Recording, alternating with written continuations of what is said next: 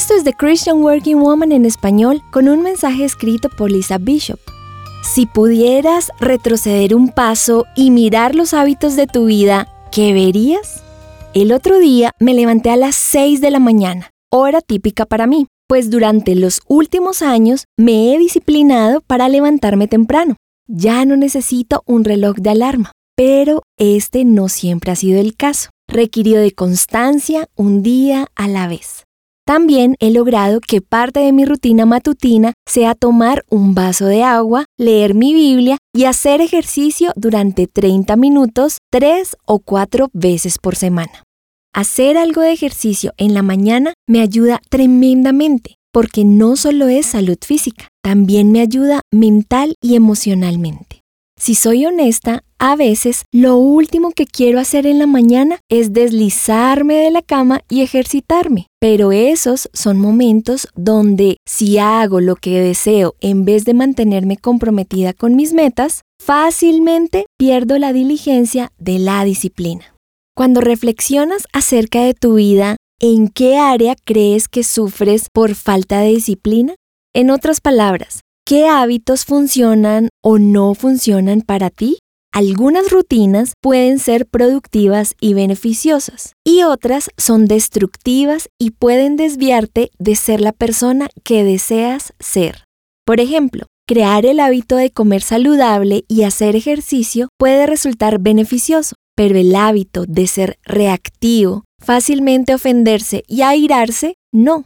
Acciones repetitivas, reacciones y decisiones llegan a formar parte de nosotros y queramos o no, se convierten en hábitos.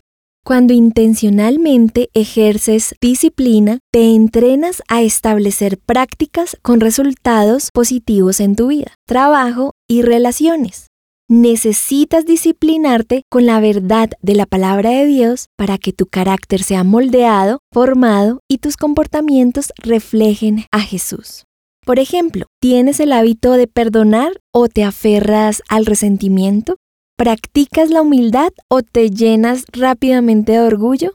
¿Rechazas fácilmente a alguien que tiene una opinión o punto de vista diferente? ¿O lo escuchas y demuestras respeto por esa persona?